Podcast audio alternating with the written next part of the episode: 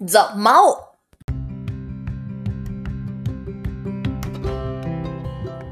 はい、こんにちは。ピンチはチャンス激励マダムのマオです。というわけで、今日のテーマは、えーえー悩みの、えー裏には素直な願望が隠れているというお話をしようと思います。というのもですね、えっと、今私、あの、悩み解決、特に自分の、自分について悩んでる方の、えー悩み解決の、えっと、フローを作っ、体系化しようと思ってですね、フローを作ってるんですけど、やっぱりどう考えてもですね、どっからどう検証しても、悩んでる、特に自分に悩んでる時って、素直隠れた素直な願望があるんですよ。だから悩みっていうのは、表面的な、あの、テーマであって、実は、その、その悩みを解消したいんじゃなくて、願望、素直に隠れている、あ隠れている素直な願望を解消、解消とか実現したい。これがテーマだなっていうのをすごい、えっと、何ですかね、掘り下げていくとですね、必ずそうなるなってことが分かってきてですね。なのでちょっと自分にですね、もし悩んでる方がいたら、その悩みをまず書き出してみて、で、その後ですね、素直な自分の実際の実は何を求めてたんだろうっていう隠れた願望を探さなきゃいけないんですよ。でですね、これどうやってやったらいいのかっていうのはですね、あの、その、まあ、解決か、解決の方法についてですね、体系化はしようと思ってるんですけど、今から簡単にできることといえばですね、まず、えっと、悩みを書き出すんですよ。そうすると、えなんとかのせいで何々だっていう形に収めてほしいんですけど、そうすると、なんとかのせいでっていうのがまあ原因っぽく聞こえて、何々のせいで何々だっていう後で来る部分が悩みってことになるんですよね。でも、実はですね、これ、なんとかのせいでっていう、そのせいっていうのをか、えっと、解消しても、その後者の悩みの部分って解決しないんですよ。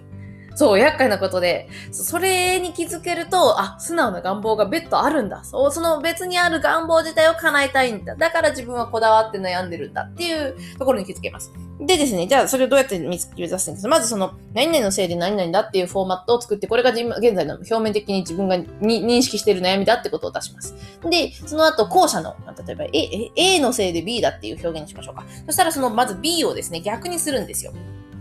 例えばですね、私の場合だったら、悩んでいた頃っていうのはですね、二の腕が太いせいでモテない っていう悩みを持ってたんですよ。今でこそ笑えますけど、当時の私は笑えなかったんですよ。それ本気で思ってたし、それを、まあ、笑う人も嫌だったし、それ自体を全然そんなことないよっていう人も嫌だったんですよ。嫌っていうか、信じられなかったんですよ。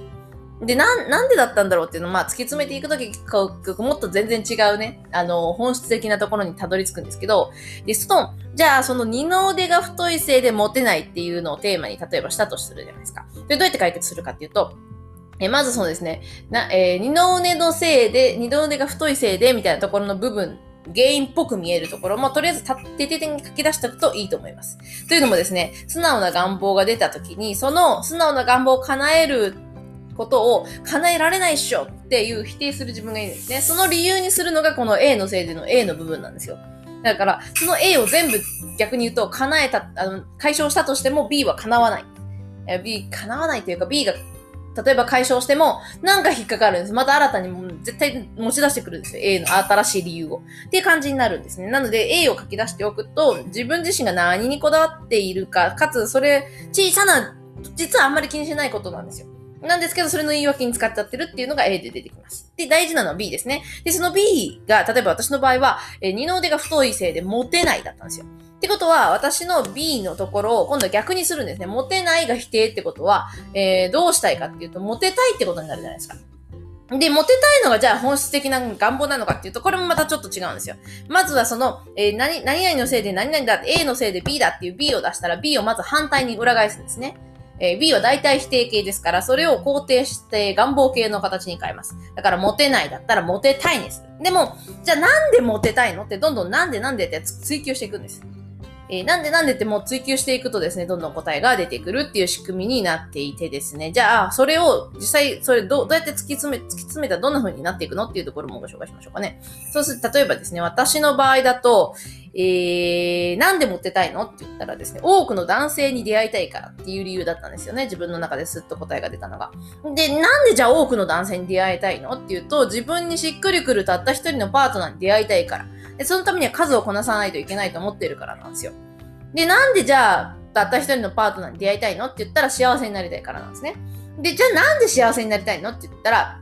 えー、こあの孤独な独身人生は寂しいから。っていう感じでどんどん掘り下げたんですよ。で、ここで大事なのは、幸せになりたいとか、プラスの願望の感情的なプラスの表現が、感情、プラスの感情的な表現が出てきた時のその前後がですね、本当の願望に関連します。っていうのも、えっ、ー、と、今の場合、私の名前だと、えっ、ー、と、自分にしっくりくるたった一人のパートナーに出会いたいが来てから幸せになりたいが来て、その後最後に独身人生は寂しいってなったんですね。ってことは、独身、えっ、ー、と、今の場合は幸せになりたいの前後、前の方が、えっ、ー、と、本質的な願望で、えー、その本質的な願望の理由が後の方なんですよ。なので、文章にすると、私の真の願望は、えー、独身人生は寂しいから自分にしっくりくるたった一人のパートナーに出会いたいだったんですよ。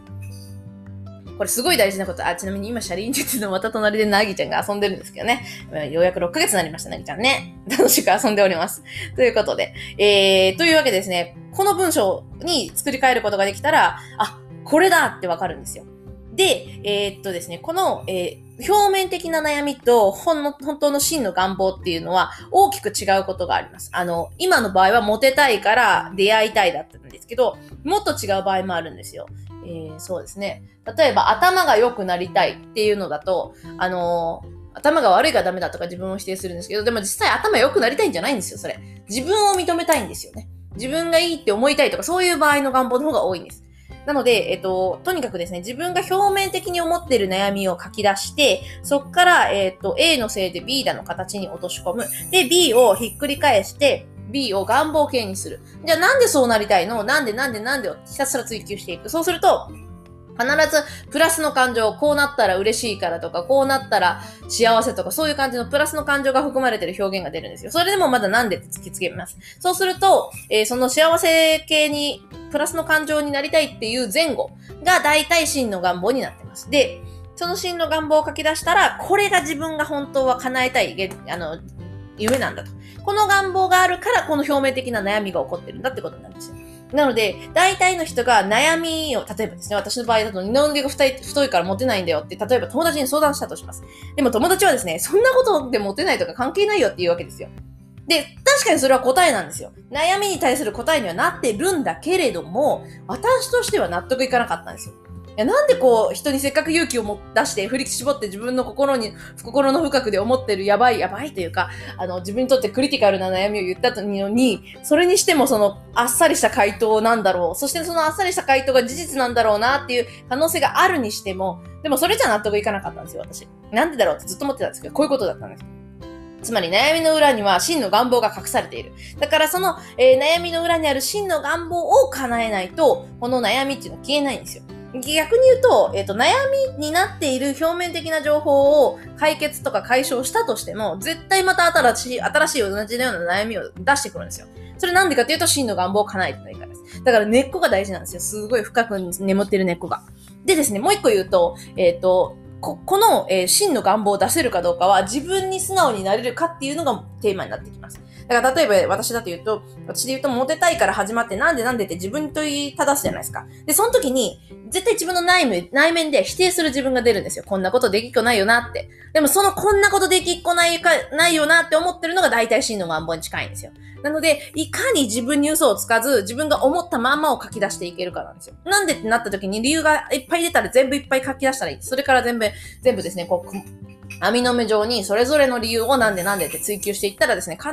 ず深いところにたどり着けるんですよ。一人でもたどり着けますよ。ただし、その自分に正直であること、自分の中で、こうかもって思った時に、いやでもあなたそんなことできっこないからっていう自分が絶対いるんですよ。悩んでる人の中には100%そいつがいるんで、そうやって否定する自分が。でも、そいつに負けないことが肝心です。肝です。そこで負けずに、自分の素直な願望をちゃんとあの、言葉にして紙に書き出す。あ、書き出すのがいいですよ。頭の中でやってもですね、すっかり忘れちゃうし、かつ、その、なんか、体系化できないのでね、紙に書き出すがいいです。まあ別にパソコンとかに打ち込んで、打ち出してもいいですけど、多分書き出す方が、もうか、うんとですね、白い A4 とかを出してきて、真ん中に書いて、そこら中に360度に矢印向けられるようにして、なんでなんでを書き出していくと、すごいいいと思いますね。その散らばっていく情報をそれぞれの中に自分の思い入れがあるんですよ。で、強く反応するものは必ずなんかですね、さらにその深い思い入れがあるんで、なんでって聞かれた時になんか答えたくなるんですよ。で、答えたくなった時に否定せずに、とにかく叶う叶わないを無視して、とにかくどう思うか、素直な願望を書き出していくことです。どんどんどんどん書き出していくと素直な願望にたどり着ける。だから素直な願望かどうかわかんなくてもいいんです、最初は。書き出してみる。でですね、よくそれで混乱する方もいらっしゃるんで、そういう場合はですね、一晩寝かせる。じっくりことことの煮込んだスープじゃないですけど、あの、熟カレーもね、一晩寝かした方が美味しいって言いますけど、それと同じで、一晩寝かせて見てみると、あ、やっぱり反応するのはこれだみたいなのがあるんですよ。で、その時は大抵ですね、一番いいのは、えー、書き出した後に全然違うことをして書き出した内容を忘れてしまうぐらいに楽しい時間を過ごすことですね。そうして、み、あの、置かないと、意識がずっとそれを頭の中で考えてると、翌日見ようと、一週間後見ようと、答えのですね、なんかこう、自分の中での、あ、そうだなっていう実感っていうのはあんまり来にくいものがありますからね。っていうことでですね、ちょっと今、あの、ちらっとですね、あの、今回の、その自分の悩み解決の体系化した内容の一部をご紹介しましたけど、こんな感じでですね、まずは、自分の表面化の悩みっていうのは、そもそも、その、それ自体に悩んでるんじゃないんですよ。その裏に隠されてる真の願望を叶えたいから悩んでる。で、特にもうずっと悩んでするんです、このテーマでっていうのってずっと叶えたい願望があるだけなんです。悩んでる自分が厄介なんじゃなくて叶えたい願望があるんだけど、それを叶えられないと思ってる自分と行動できない自分がいるから困ってるんですよ。っていうところにですね、気づいていただけると、一歩進むんじゃないかなと、人生は進むんじゃないかなという話ですね。やっぱり自分の悩みはですね、一番、こう、大事なんですよね。自分にとってね。だから手放したくないんですよね。それすっごいよくわかります。私もそうだったんで。なんていうか、馬鹿にされたくもないし、その人に答えがちゃんと出せるかもわかんないしっていうのが不安だから人に言いたくないんですよね。かつその人に馬鹿にされたり笑われたりとか、なんかどう思われるだろうって不安にもなるから言いたくないんですよ。言いたくないんだけど自分でも解けないんですね。なので今回ちょっと解き方っていうのを作ろうかと思って、あの、体系化してみたんですけど、私も散々悩んだ人間だったり、自分はどうやって解いてたかなっていうのをですね、振り返って体系化しつつ、まあ、いろんなね、あの、例えば心理学だとか医学だとかね、スピリチュアルもそうなんですけど、大体ですね、どの分野で始めても人間っていうものをどう扱うかみたいなところだと、一つの道にですね、こう、たどり着くようになってるんですよね。不思議なもので。なので、それをですね、できる限り一人でできるような体系化にするっていうのが今回の私のミッションでやってるところなんですけど、ようやくですね、乗ってきた 油が乗ってきたじゃないですけど、私自身もですね、楽しみながら体系化ができるようになってきていて、大変ありがたいご縁をいただいたなと、自分では思ってるわけですね。というわけでですね、あの、まあ、悩んだ方、悩んでる方がですね、絶対これ、あの、なんていうのかな、な悩んでるけど解決したいけど、他人にあんまり触れられたくないっていう方向けですね。そういう方、まずこのですね、素直な願望、言語化チャートっていうのがあるんですけど、これをですね、今からの YouTube の動画とかにして教材化してしまって、あの、無料配布しようとしてるんでですね、ちょっとこれ使ってみていただきたいのと、まあまあ、今すぐやりたいって方はですね、とにかく悩みを書き出して、素直な願望を見つけましょう。その願望を叶えないとダメだし、逆にその願望さえ叶えれば、今の悩みなんてどうでもいいんです。だから私の場合も、あ、そうだ、最後に言うとくとですね、私の場合もですね、えー、独独身人生は寂しいから自分にしっくりくるたった一人のパートナーに出会いたいだけであって、二の腕が太いからモテないをモテたいだったわけじゃないんですよ。だから二の腕が太くなくなったとしても、やっぱりモテないと思ってたろうし、モテたとしてもやっぱり違う、なんかテーマを出してきて、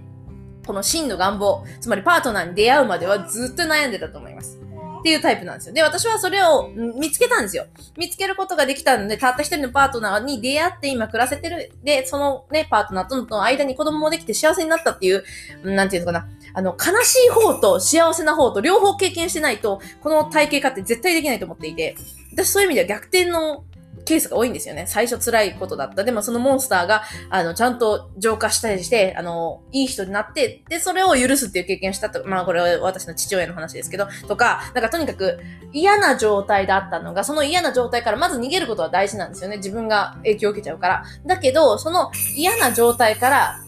解決というか解消したっていう状態までの全体を経験することが私は多かったので、だから体系化することができるかもなと思ったんですよね、自分には。なんかそれが絶対うまいとかいうふうには思わないですけど、ただそういうのが好き。体系化して解決するのが好きっていうのが、まあ、現職のその IT サポートとかやってるんですけどね。でも IT サポートサポートの人間って普通はその応対マニュアルみたいなのがあって、それに通りに従うみたいな感じなんですけど、IT って